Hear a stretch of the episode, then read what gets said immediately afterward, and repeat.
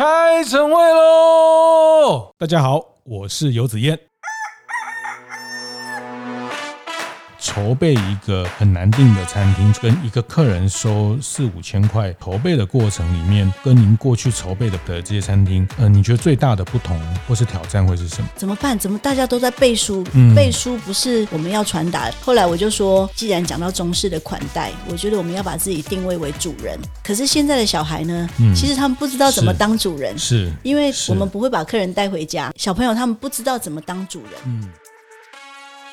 观念对了，店就赚了。欢迎收听大店长晨会，每周一、周四、周五和大家在 Podcast 上谈服务业的经营。年后，我想透过更多不同的面向来提供大家做接下来新的一年的服务业经营的思考，可以有更多元的一些参考哈。那所以，呃，这集我们继续邀请到麻叶餐饮的魏信仪魏执行长，那我们都叫她魏姐或者是 Sandy 姐哈。那呃，先请魏姐跟大家打个招呼。嗨，大家好，我是麻叶餐饮执行长。对，那魏姐，我们上一集聊到她怎么样带领团队，怎么样在疫情的这个变化里面，让她的团队把很多的困难变成挑战哈。那刚刚稍微休息的时候，她就聊到，如果这个每个人如果有一个一百趴的派派图，那他的正能量是九十九趴。是爆表的，都是全面都是红的正能量哦。那个呃，负能量是是跟他远离的。嗯嗯，所以你的团队也都是这样。大部分是这样，因为我都觉得每个人如果都是一百趴，那你用掉多少负能量，剩下的就是正能量。是是，而且负能量会越越用越多。对，然后你会不知不觉就就让负能量变大，所以你只有想办法让正能量增强，然后去掩盖掉那个负能量。是是，其实正能量也会越用越多哈，你会影响到感染到旁边的人。对，对，那大家看到你都是正能量，你就不会被负能量影响。对对，组织就是这样啦，就是一个文化，一个习惯啊，大家都很努力在想办法解决的时候啊，他袖手旁观，他自己可能过一阵子他也很难待下去了。对，这集哈，我想在这集我更多的经营的内容，那魏姐在呃，不管是烧肉，或是呃寿喜锅，或是她在精致料理，这次开出来的飞花落院哈，那成为整个中台湾不止哈，整个台湾的餐饮界的一个蛮。重要的指标，特别在疫情的考验，大家知道去年疫情稍微缓和，其实呃是九十天订不到位置，这个是起跳哈。呃，那其实开一家这样的一位难求的店，呃，是很很很光荣啦哈，很风光，但是压力也非常非常大。其实一开始没有想到，呃，这么快会被讨论。嗯、那呃，我觉得这也是现在这个网络的时代，大家都嗯、呃、渲染的很快，那分享的很快，呃，所以在做做飞花落院这个过程里面，我们中间熬了十年。然后慢慢慢慢变成现在的样子，所以要开始之前，我们就在想说，我们要用什么样的方式来分享给客人？有一个这么好的环境，然后呃，花了十年慢慢酝酿起来。我们希望客人来到这里，先把那个目标想好，先把目的想好，那我们才用那个目的去回推我们服务要怎么怎么去做设计。是是，那这集我会想请魏姐多谈一些怎么去筹备一个比较高端的餐饮服务的这个过程哈。那呃前几期大家如果听傅锦树的这啊来分享的时候，他有提到他对呃接下来的餐饮的趋势看法，他也觉得两极化是很明确的这种差别哈。像他自己也做三四百块的烧肉 like。啊，这个个人烧肉也做四五这个四五千块的这个繁烧肉哈，那他觉得他这这做这两块，其实是他这几年下来没有没有亏钱，然后可以持续成长的事业，所以他很明确的看到说，其实在两端的。需求要么是大众量化翻桌哦，那要么就是高端。那我自己也是观察到，在这个疫情的过程，确实在高端餐饮的需求是被市场期待的。但是，呃，我也觉得这个高端餐饮的要去做这个生意，也不是砸钱就能办到。那其实我自己约略的观察，其实我觉得那里面涉及到很多团队还有经营者的呃心思，或是他对于整个回收期的考量，其实都跟。平价餐饮不太一样，那这也是这集我想要特别请教魏姐哈，那在谈这个之前，我还是想请魏姐先简单分享一下整个麻叶这二十几年来，你们从四五十块的泡沫红茶做到四千块、五千块，这个历程大概怎么样？我想有一些听众比较呃后来才接触到我们大店长的社群，可以简单讲一下这这二十几年来你经历过的这些餐饮的题目。嗯，好，这二十几年来，哎，应该我们有做过了是十二种的业态哦，包括呃，就是说我创业了，不是全部都是餐厅，我做过家饰店，甚至我做过一开始。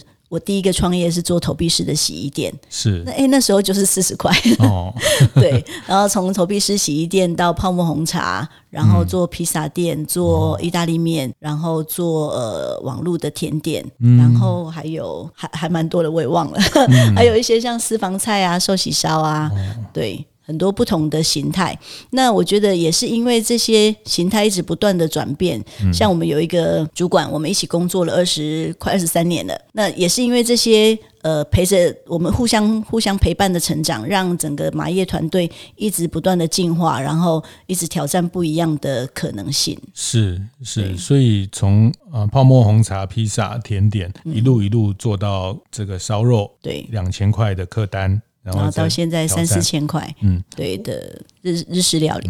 哎、嗯，为什么？我觉得当然换换不同的形态，大家都在试商业的机会哈，这是一个。但是呃，你为什么越想要越做越越高价的这件事情？因为我觉得就麻叶的体系来说，我们我们一直都不是很一下子很爆红的那种那样子的店，或是。嗯呃，获利很快的店，我们一直都是觉得好像慢慢来比较快这样。嗯，对，就是因为这个慢慢来比较快，养成团队就是呃愿意踏踏实实的把每一个基本做好。嗯，那也因为这样子才有一个机会，就是我们愿意等十年，等让飞花落院真的一个比较完整的状态才出来跟大家见面。是，这也是我们中部的春水堂对 刘汉界创办人的名句哈，叫做“慢慢来比较快”嗯。嗯嗯，是。但我我还是好奇，就是说一样的，就是我们去成就一个新的品牌，去铺成一个品牌，需要时间的酝酿，还是要我还是想知道，为什么非要去做一个高价的、独特的？一样这个力气，它可以去开四五家，呃，更多的烧肉店，嗯、或是开更多的寿喜锅。呃，是涮涮锅的店，那为什么要这么的孤注一掷也好，或者说把力气全部压在一个更高单价的，就就是这当这有市场的趋势的一些判断嘛？呃，其实如果要用市场的趋势去判断，或是说用获利去考量，我想不会这样子做。哦、那当然不是说做这样的店不要赚钱，而是呃，我们一直希望说，如果把那个目标定在这是我最后想要。呃，自己很喜欢的地方，嗯、而是去分享一个自己喜欢的地方给大家。嗯、我觉得换一个角度去想，一定是餐餐厅最终还是要获利嘛，就经营事业不获利是是，是不道德的。嗯、那一定要获利，那那个获利是要快还是慢？我觉得不是我们最首要的考量。说我今天开了店，我就要赶快能够赚钱，嗯、而是我觉得，因为这一路走来，我们也失败过，关过很多这个店。嗯、那最后当然是。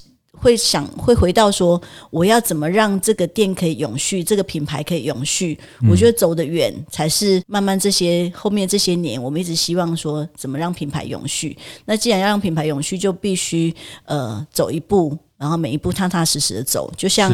一开始大家都说，哎，这个飞花落院这么难定啊，是不是饥饿行销啊？嗯，那我觉得，呃，对我来说，他我我不希望用这样子去界定它。为什么？因为，呃，我希望有多少人做多少事，所以一直以来我们都是一比三的比例，嗯、就是呃三个客人有一个服务人员。嗯、我们现在从呃我们从一开始的六个服务员，从二十个客人开始做起，一直到现在，我们可以做到六十个客人。那因为我们团队已经成长到二十个人，是对，我觉得会透过团队的成长，去让客人的数量变多。嗯，那把每一个客人照顾好，专注现在在做的每一个当下。那我觉得这是希望品牌能够未来可以走得更远的一个一个基础。是是，那这还是想走一个比较永续的一个品牌的经营哈，所以呃，你会觉得可能规模的扩张。相对于呃一个品牌清楚的定位，你会选择后面的这个角色。嗯、对对嗯，这个很多大家在做经营，特别在餐饮，就是有时候大家呃很喜欢，我觉得大家都很勇敢开店哦，就是 像疫情稍微比较缓和，就很多人也是就很努力在开店哦。那你你觉得在在思考过去，可能我觉得大家不同阶段也会想到，哎，可以开出十家、二十家、五十家、一百家是一种厉害啊，或者是说开一家很难订得到的位置也是一种厉害。你你觉得这两种模式对你来说，或者说你会给大家什么建议？就是说。呃，我也看到很多人其实是希望开很多很多的店去，嗯，去成成就一个规模的的商业的方式。你觉得这件事情好像也没有对跟错啦？那你觉得你是怎么判断？你怎么看待？我觉得两个都很厉害啊，两个都很厉害。对，但是呃，我记得去年开嘛，我们前年就定一个目标，说呃，希望飞花落院成为一个呃台中台中人可以拿得出去的名片，然后可以成为一个呃。最难订的餐厅，嗯，当时的目标是定这样，不是定说我今天要收多少来客数，嗯，所以呃，我记得飞花落叶因为很难订，所以很多客人会打电话来说，为什么你们不订？比方说收门票啊，哦，然后下午茶这些都是收入，嗯，我也可以这样做。但是回到一开始，我们就希望定位在它是一个难订的餐厅，它是一个可以进来好好享受这个环境的餐厅，它就不是以以人次以量去做考量。嗯，那两边都很厉害啊，能够完成，我也很希望能够呃开一家店可以开五十家、一百家，甚至开到海外。嗯、那但是那不是我们现在呃这个团这个马业团队目标，嗯，不是在那里，我们想要把。这个品牌做得更深一点，嗯，这这个是个选择了哈，这这永远是个选择了。那做深或是做大哦，那但是我觉得它核心还是要做强啊，因为你不管要大要深，其实你团队还是要强，这是呃还是回到团队的这个呃核心的能力哈。那呃上一集我们有谈了很多怎么样让团队的肌肉长出来，然后呢还没有听的就可以先回头去听。那我想。今天特别也想呃请教魏姐，就是说在筹备一个很难订的餐厅，筹备一个要跟一个客人收四五千块这样的一个餐厅，筹备的过程里面，跟您过去筹备的比较相对比较平价的这些餐厅，呃，你觉得最大的不同或是挑战会是什么？呃，我觉得是在开幕之前，我们就开始不断的在服务设计上面去做做更深，就是要让客人进来的每一步都经过我们的设计，嗯，就是呃。呃，在进来到飞花落院之前，从停车场看进来整个整个飞花落院的愿景的的外墙开始，是它都经过设计。嗯，呃，因为我们让这个建筑的基地往内缩了一百五十公分，留下一条竹林的走道。是，那那条竹林的走道是希望，即便他不是进来飞花落院的客人，他在走那条小径的时候，不会被外面的车子的速度影响，影响到安全。所以我们选择退缩进来。那我觉得就是因为这个退缩，让整个空间有了一个更更大的一个转环，然后进来之后，它有一个可以沉淀的一个地方。嗯嗯，所以当大门打开的时候，看到的一个水景山水，就是那个瀑布的声音啊，瀑布的流速啊，然后瀑布溅起水花的这个距离，嗯，那这些都是经过设计。那那个设计是因为在一开始叠石头的时候，我们就希望它想象的空间已经是现在这个样子。嗯，这个在很开始的整个这个环境要怎么运用的时候，就要去。思考，嗯，对，嗯，所以包括说我们那那块基地，呃，前面三年花在花了很多时间，不管是做水保也好，嗯，那但是其实当时在画图的时候，花更多的时间是在那里观察，呃，那个地方的车子的流的的速度，嗯，然后呃风的速度，风的流向，哦，然后光从哪一边照过来，嗯，然后我们基地要设计在哪里，然后要。呃，所以我们当时，我们现在的基地就是做北朝南，嗯，那但是我们的北边呢没有门，哦，所有的门跟窗户都开在南边，因为南边是山下吹上来悬崖上的风，那它那个速度那个风是舒服的，那北边的风是比较刺，所以我们就北边就没有开窗，嗯，然后北边呢又是呃从东边的太阳照过来，它会照过来那个山水，所以那整个呃从进来从建筑开始，然后从呃每一个转折。都是一开始就都设计好的，所以在还没有盖成现在这个样子，你就要常常在不同的时间点，白天、下午、晚上、晚上 对，春天、夏天、冬天，不同的季节去在那个地方去了解，然后你就会想象说，哎，如果台风来了，我的树要种在哪里，然后可以支撑它不会有安全性的考量。嗯、那如果我晚上夜景从哪边开始出来，夕阳从哪边出来，我房子应该怎么盖，让客人在哪一个角度他可以看到。夕阳，它可以拍照，是，所以这个整个这个布局要从这件事情就开始去，对，从十年前就开始定位，然后布局，然后一直到呃前年。我们已经接近要开幕了，我们就开始去呃想象说，去定位说这个地方要什么样的定价，嗯，然后要做什么样的服务，嗯，所以菜单反而是相对很后面，菜单是最后，菜单是最后的事情，不像不像平价的餐饮，我我们先先定位价格跟菜色跟我们的这个商品的内容。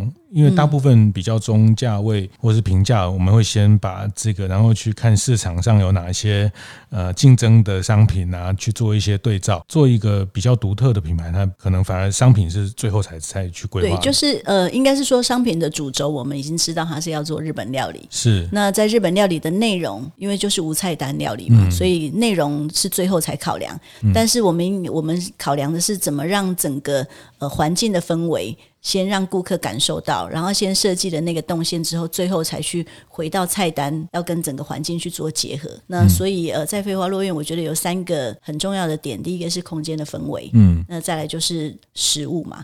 那食物的本身，我觉得这食物跟空间都需要透过人。去做串联，嗯，去分享这个环境的好，然后去让客人知道这个师傅对食材的用心，嗯嗯，对，服务在整个飞花落院里面就占了一个非常重要的因素，嗯，客人从进来开始，我们会在门口接待，然后开始做一路的导览，嗯，导览到露台，然后留时间让客人在露台拍照，最后才进来吃饭，嗯。嗯嗯，所以这个服务的体验也是一个核心，它跟它有一点像呃像剧场的概念，嗯啊，它其实就是一个剧。剧场是怎么样进到台啊？怎么样在不同的地方用灯光，或是呃，在中午或晚上，它的灯光的层次，或那你。在不同的位置看出去的景，那其实就是一个剧场的概念。那服务人员也是一个剧场里面的一个重要的布景跟角色等等。所以呃，我记得那时候我们就有讨论到说，呃，那个露台看起来很空旷，可是它最美的时候是什么时候？嗯，就是每一个人在那里三三两两，可能聊天、拍照，然后看远景的时候，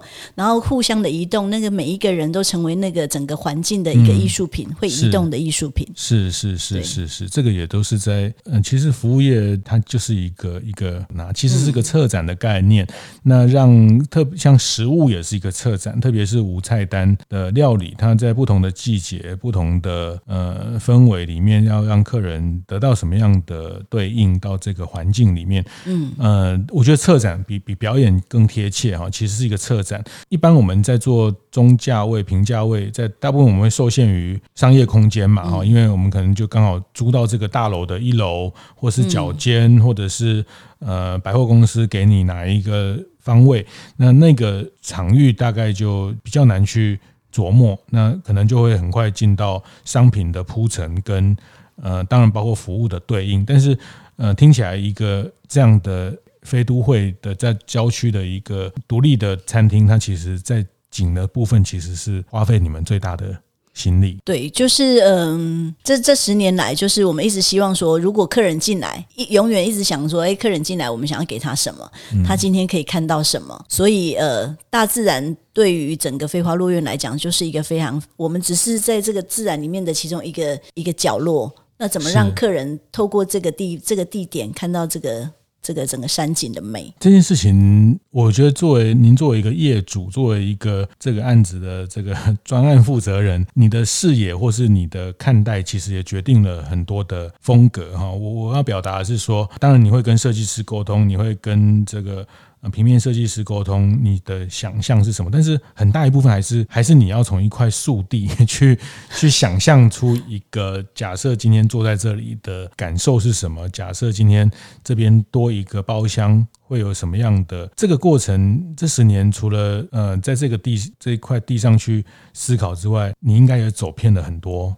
呃，去过很多个地方，嗯，但是心里面我觉得，对于环境或是对于想要呈现的东西，其实就是你自己本身平常生活的态度。哦，所以我很多好朋友来，他会说：“哎，我跟你说，我觉得今天呢，我最大的感受是从我一进门开始，我就只有三个字。嗯，我说哪三个字？他说魏信仪。哦，对，就是就是，我觉得那个飞花落院是一个把自己想要表达的东西，然后平常我在生活在工作上面。想法，嗯，就是在那里呈现这样子，就是分享自己爱的东西而已。是，对，是，这这讲的还蛮轻松，但是 但我说这里面有很多的累积，包括您应该有透过很多的旅行，透过很多的、嗯。看到不同的表表达那，但你要讲的时候，其实那个东西是很个人的一个延伸的、嗯、的内容，但但我还是有问题啊，就是说有时候，当然你你可以把你很个人的东西。坐在家里，对啊，因为这就是你的家嘛，你就是 Queen 嘛，你就是女王嘛，哈。那我们做室内设计的朋友都说，他们做这种家里的这种房子的设计，豪宅啊，或是一般居家的设计，沟通画图一定是要跟女主人沟通，哈。只要女主人说好，其实全部都好。那就反正最后付钱的时候结账再去找男主人结账，所以这家里的女王同意就就同意，但。但我我要问的是说，您刚讲的是呃您个人风格的延伸，可是今天它是一个商业空间，嗯，效率的问题，它有安全的问题，它有伙伴要在这边移动的问题，有可能客人要在这边，可能是庆生，可能是户外的婚礼，你们好像也办了一个户外婚礼，户外的婚礼是是，那时候你们也想过了这个可能吗？呃，有，一开始我们就有想过这个空间可以提供呃哪些多元性的使用。那其中一个当然就是很重要，就是婚礼，嗯，对，所以那时候在办婚礼的时候，我们就把呃整个内部的空间全部都打开来，嗯，然后然后有一个户外的一个证婚的仪式，这样。哇，是是，这包场婚礼这样。对，它是下午举行，呃，上午，因为婚礼、嗯、婚宴通常都是都是上午，嗯，所以那一次呃新人也很满，也很喜欢，那我们也觉得做了一个很很棒的一个挑战。然后我觉得在那个空间，就像就像刚刚子燕说的，就是我们到过很多个地方，或甚至这段期间，我也尽量去参加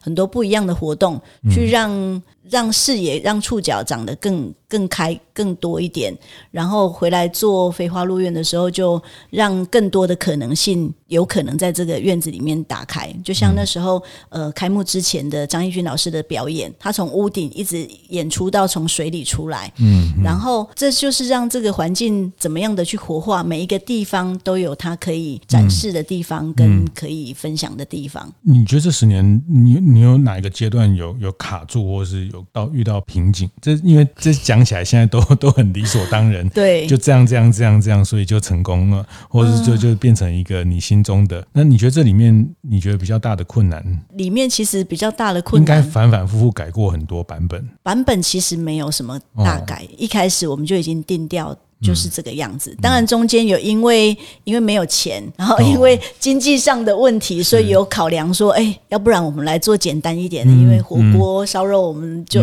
已经很有经验了嘛。那要不然我们要不要转型这样？可是那只是闪过而已啊，因为我们知道不可能，不可以，因为那个地方太美了。如果我们只是把那个地方拿来做这么简单的东西，就不用花十年了。嗯。对，嗯嗯嗯，现实的压力还是会有，现实压力是蛮大，这是一个蛮令人感到困困扰的挫折。因为你是个完美，对这个完美有一些执着。对，所以那时候我觉得，我我一直一直在回想说，这十年里面最困难的那个点到底是什么？因为大部分的困难都可以解决，嗯，最困难的点是对我来说，可能对不是对那么多人。觉得那么困难是对我来说反而是经济上的困难。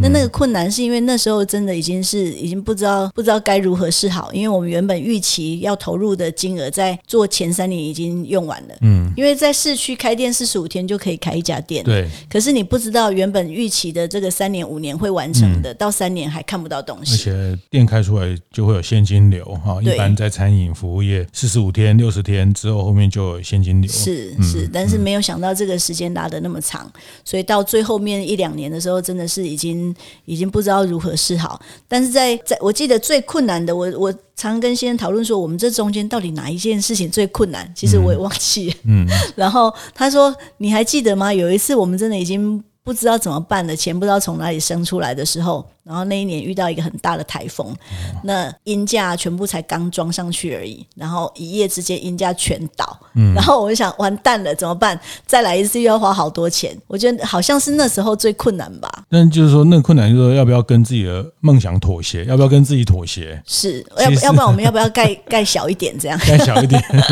先先求好，再再求这个，先求八十分之类的。对，但但是那时候确实呃有因为经济上的问题，我们也有停工过一阵子。嗯，对，就是。一边赚一边做嘛，嗯，对，嗯，那没有考虑给，没有想过放弃呀，啊，那你你认识那么多很棒的客人，他们想投资你的，有，其实中间很多人想要投资，嗯，那我们也曾经考虑想到这个问题，但是我都，嗯，就像我们我们做这么多年以来，我一直在想说，如果我把时间花在跟股东沟通的话，那我不如把时间花在好好把生意做好，对，嗯，所以那时候，呃，有一些有一些。这样子的考量后来都停掉了，就是还是好好的想办法让这个让这个品牌能够真忠实的呈现我们心里面想要的。是是，对，是很多取舍哈，就是但但其实最后都是能自自己那一关能不能过的问题啦。是啊，其实其实你你怎么样做，其实外界。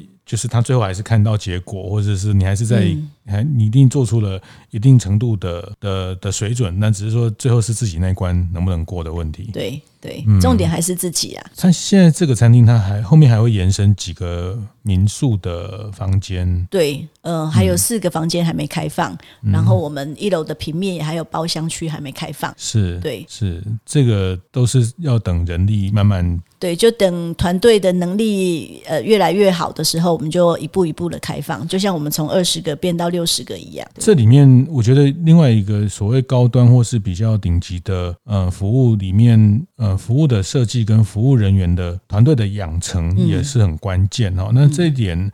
呃，您刚提到就是您有定的客人跟员工的比例哈，一比三，嗯，至少一个人要服务三个客人，就整个团队二十个人，就是接六十个客人这样，嗯。对，那这个是数量上啊，那这是团队的养成。我觉得高端的服务，其实在养成上，它也没有办法一蹴可及，或者是说它很多都是 SOP 之外，或是说怎么样在 SOP 里面又融入更多客客制化。客人的需求的这部分，所以在团队的嗯高端的服务的团队，您这边除了就大家既有的，大家像一头牛这些。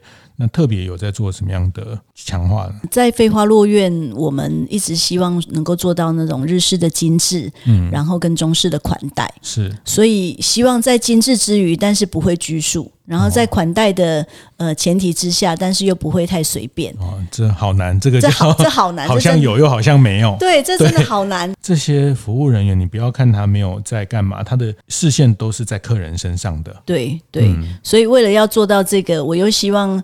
呃，我们很希望客人来到这里是放松的，那但是你又不能太松，但是你又不能让他那个拿那个拿捏，就你知道很难形容。嗯、所以呃，当时我们就想说，因为我们练了很多，写了很多导览的剧本哦，要写剧本，要写剧本，因为一定要有每一个每一棵树都有它的故事，嗯、它的来源。嗯、然后呃，我们要跟客人讲他眼睛看不到的，哦、然后跟他讲餐盘上面没有的，是要用这个为前提。那所以在训练的过程里面，其实是很难的。我记得。我们员工已经练到真的，他说我真的很想死，嗯、因为怎么就一直达不到魏姐想要达到的那个目目的这样子。嗯，他们练到说，他说我每天开车来上班，我就要有一段路，就是呃，我看到这个红绿灯，我就要练要走到哪一段导览、嗯、啊，我走到那个圆环，哦、我就应该要介绍到哪里这样子。他们是这样子练上来的，在那个那个一直重来的过程里面，我就一直觉得怎么办？怎么大家都在背书？嗯、背书不是我们要传达背书，你不会打动客人。是。后来我就说，我说我们既然讲到中式的款待，我觉得我们要把自己定位为主人。只有当我们是主人的时候，我们才会把最好的拿出来给客人。嗯，那。我觉得很简单，因为我们家从小就很多爸爸就很多朋友来家里，嗯。嗯、那只要客人来到家里，我们就要去烧水、切水果、准备茶具啊等等这一些。可是现在的小孩呢，嗯、其实他们不知道怎么当主人，是因为我们不会把客人带回家，住大楼的有一个交易厅，对、要不我们约在外面的咖啡厅，很少会再带客人回家，所以孩子小朋友他们不知道怎么当主人。嗯，好，我就那时候就是哦，原来。原来他们不知道什么是主人，这、嗯、生活养成没有这一段。对，这一段已经空白了，因为不需要了。是。后来我就跟大家分享说，哦，小时候我们是怎么做的。哦、爸爸接到电话之后，我们就全家总动员，谁谁谁要去干嘛干嘛这样子，因为你想要把客人来照顾好。嗯，对。然后又因为从因为呃转换角度当主人开始，然后团队慢慢慢慢去去磨。然后去练习，练习到客人会直接的回馈，很喜欢他这样的说导览啊，很喜欢他这样子的说菜啊，然后被客人赋能，然后让客人来感谢呃我们提供这样的场地，然后提供这样的服务，然后呢人员就会一直长出自信出来。嗯嗯嗯，这个美感很重要哈。我想他如果自自己在做服务业，然后再带年轻员工，听到这一段应该都会会心的一笑哈，因为 而且会找到那个结，其实是。他们不是不愿意去学，只是他们没有那个经验。嗯，那非常的麻烦。就是说，就您您后来发现，其实他们是缺少这一块的。对啊，就是缺少家里很多人在家里走动。那特别是呃，讲的更直白一点，就是说，很多服务业的伙伴，他们比较从基层的家庭出来的啊。那我们要开一个比较顶级的餐厅，比较精致的料理的餐厅，对应的可能是。比较呃所得相对比较高的一群人的这个生活，这些年轻伙伙伴他的生活内容里面比较不太清楚，这些呃比较比较。有钱人，这就是这样子的消费习惯，平常比较少接触。对啦，他们这种消费习惯、这种消费需求的人，他们可能对于很多东西很在乎。对于茶是不是能维持在一个温度，嗯，或者是水果。我以前听三二行馆的毕总讲，就是像你们家里是怎么吃杨桃？他问我说怎么吃杨桃？我说啊，就切像星星这样啊。啊，是不是不是啊？那个有钱的人，他们的生活，他们是要切成长条，然后把那种。中间的心那个去掉哦，那个哦，我说原来是然后再切成小块这样子哦，那是不同的家庭的。这个 就就这件事情，我举这个例子，然后他一讲，我就说哦，原来是是这样的事情。但是，哎，我们一般觉得说，我们这样把它切的像星星这样很漂亮啊，也是招招呼我们的客人啊。但是，它其实跟跟比较呃生活的内容不太一样，这群人他们的需求跟期待就不不一样的。对，这个都是生活内容。对。嗯那我觉得就是因为这样子转有了一个转折之后，那整个团队就火起来了，哦、他们就知道怎么做。嗯，对，嗯嗯。但是这还是要练习，然后练习怎么当主人的这个。对，那我有团队啊，我记得有一天他就来，他的眼睛就肿肿的这样，嗯、然后我就说啊，你怎么了？他就说他就说没有啦。然后他就说，因为他回家都不跟家里人讲话，我就说为什么？他就说，因为啊，如果如果他家里人一问他，他就会哭出来。我说你压力有那么大吗？因为常常会因为再一次再一次的过程里面，他觉得我就没有不对啊，我就照着这样说，为什么要一次两次三次五次这样？嗯嗯，就一直达不到那个要求。嗯。对啊，他就觉得小朋友会觉得压力很大。你能当他们做到，而且被客人认同之后，他们他们都很开心啊。他们会常常跟我说：“魏姐，我跟你说，今天客人说我们真的很厉害啊，他真的很喜欢我们啊。嗯”我觉得就是那个正向的循环，被客人鼓励，是你，你不需要多说什么，因为他知道这样做是对的，他就会做得再更好一点。是是，那我觉得这也是帮大家的生活养成做提升了。那其实我们有一集在谈跟。张敏敏老师在聊的时候就讲到，其实很多现在当服务业的老板真的很辛苦，因为你像刚刚我们说这件事情，它其实是弥补了某一些家庭教育。啊，因为家庭教育本来长辈来就是要泡茶，要切水果啊，要要准备这些东西啊，要这个家里客人来要准备一些伴手礼啊等等，这个就是日常的家庭的教育。那现在家里也也也因为房子比较小，因为房价很贵，因为呃等等等的因素，因为人跟人的社交的方式改变了哈，所以这些生活的内容不见了哈。那所以在服务业的款待，他就没有这个这个练习，少了一个区块啊。对，对，那还有一部分是学校的教育。现在很多学校本来该教的学校也 也没有教了，所以现在这些事情都落到服务业的老板头上了。但是我觉得，因为落在我们的身上，有时候呃，客人也会跟像像，因为我们在飞花落院，他跟客人接触的频率很高，而且时间很长。客人有时候会在泡。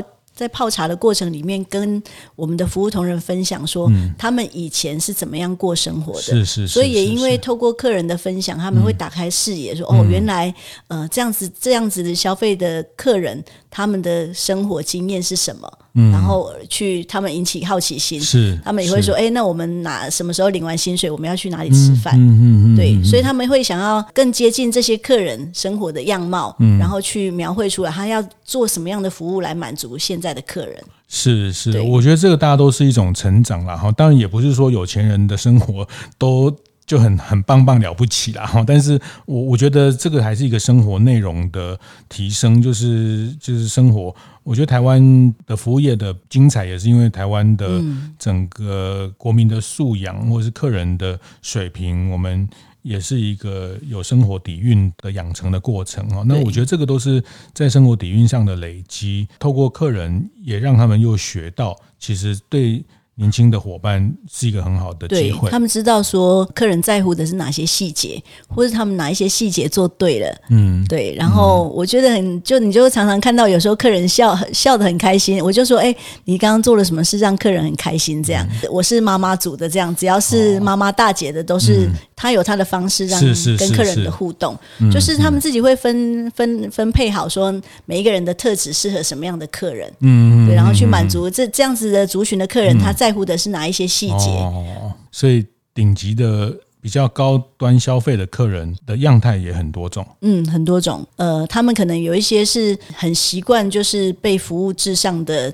的氛围包围，哦、那有一些是很很喜欢跟我们聊天，对，那我们的服务人员都是很会聊天，嗯，那很会聊天，聊什么？就是聊呃这个院子里面的故事，嗯、任何的一草一木啊，然后任何在这里发生的故事，他们会跟客人做分享。嗯、那我觉得这也是飞花落院一直想要提供，就是让客人知道他眼睛看不到的，嗯，然后让他呃吃到餐盘上面没有的，是。对。是眼睛看不到的这个故事哈，还有内容，嗯，所以我们也很难一概而论说比较。我觉得他们没有一个一定是怎么样，但是他们希望来到这里是舒服的。嗯、然后那个就像我们一看刚刚一开始说的那个打扰的程度要怎么拿捏的刚刚好。嗯，对，我记得有一次有一个客人，他就跟我们留言说，他觉得今天一切都刚刚好。嗯，我就跟团队说话，这个“刚刚好”三个字是对我们最大的赞美，就是我们知道什么时候进，什么时候出。那该该休息的时候，该让客人说话的时候说。客人在停顿的时候，我们去切入，补补足一些他可能刚刚没有听到的故事，或是跟他分享菜餐盘背后的的一些来源啊，顾师傅的用心啊。是是，有些客人是想说的哈。对，有一些客人他他他没有时间听你说，那我们就留时间给他。嗯嗯嗯，对，反正这时候倾听也是一个很重要的训练。对，那我想这一集特别是在谢谢魏姐了呃很不尝试的去 呃帮大家分享了他在打造飞花落院的这个历程哈，那怎么样呈现自己心里的那个追寻的完美，那这个坚持哈，那这个坚持后面他呃怎么去去排序这个坚持？那其实是从整个呃场景的搭建哈，它其实就像一个舞台的搭建的过程。那这个舞台搭建起来之后，再把人放在对的地方，用流程，反而是菜色跟这些内容是在最后呼应。整个环境的这个顺序跟一般做平价餐饮的思考不太一样啊，那这个是他的经验。那那再回到服务流程，因为在在客人进到这个环境里面，怎么用一个服务的引导？那这里面团队的打造，那我觉得特别刚刚讲那一段，呃，怎么让年轻人学习款待这两个字。很容易讲啊，哈，然后呃，比如说我们在很多服务的书啊，像呃之前苏国尧老师，我们服务业大老师的这个书，它也就是款待哈，款待，但是问题是我的款待跟你的款待 跟他的款待是不是能达到消费者期待的？那每个消费者期待被款待的那个事情是什么？那我觉得这个就是回到服务的专业啊，那这里面也是飞花落院打造过程一个。非常艰难的 的任务哈，那特别带领一群呃年轻的伙伴要去体会这件事情。那我觉得对你来说，这成就感比自己打造一个自己很漂亮的家，嗯，还更有成就感，更有成就感。对，呃，就是当当每一个服务人员开始被客人赋能，然后他们有自信的时候，你看到他们脸上的那个笑容，你会觉得一切都值得了。然后又看到客人每次出去是，呃，我觉得在飞花落院很感动的地方是，常常我们会收到客人的道谢，嗯嗯，他会说谢谢我们提供这么好的地方，然后愿意分享自己的很喜爱的地方出来给大家来。嗯、那这个是我觉得很特别的是，客人来这里消费，但是他反而来跟我们说说谢谢。嗯嗯嗯嗯嗯，这个就是您的坚持得到的。很棒的果实，谢谢，谢谢，谢谢魏姐，今天跟大家聊这么多，谢谢，谢谢。会后记得在 Apple Podcast 订阅、评分、留言。有任何想在晨会上讨论的议题，也欢迎提出。大店长晨会，下次见，拜拜。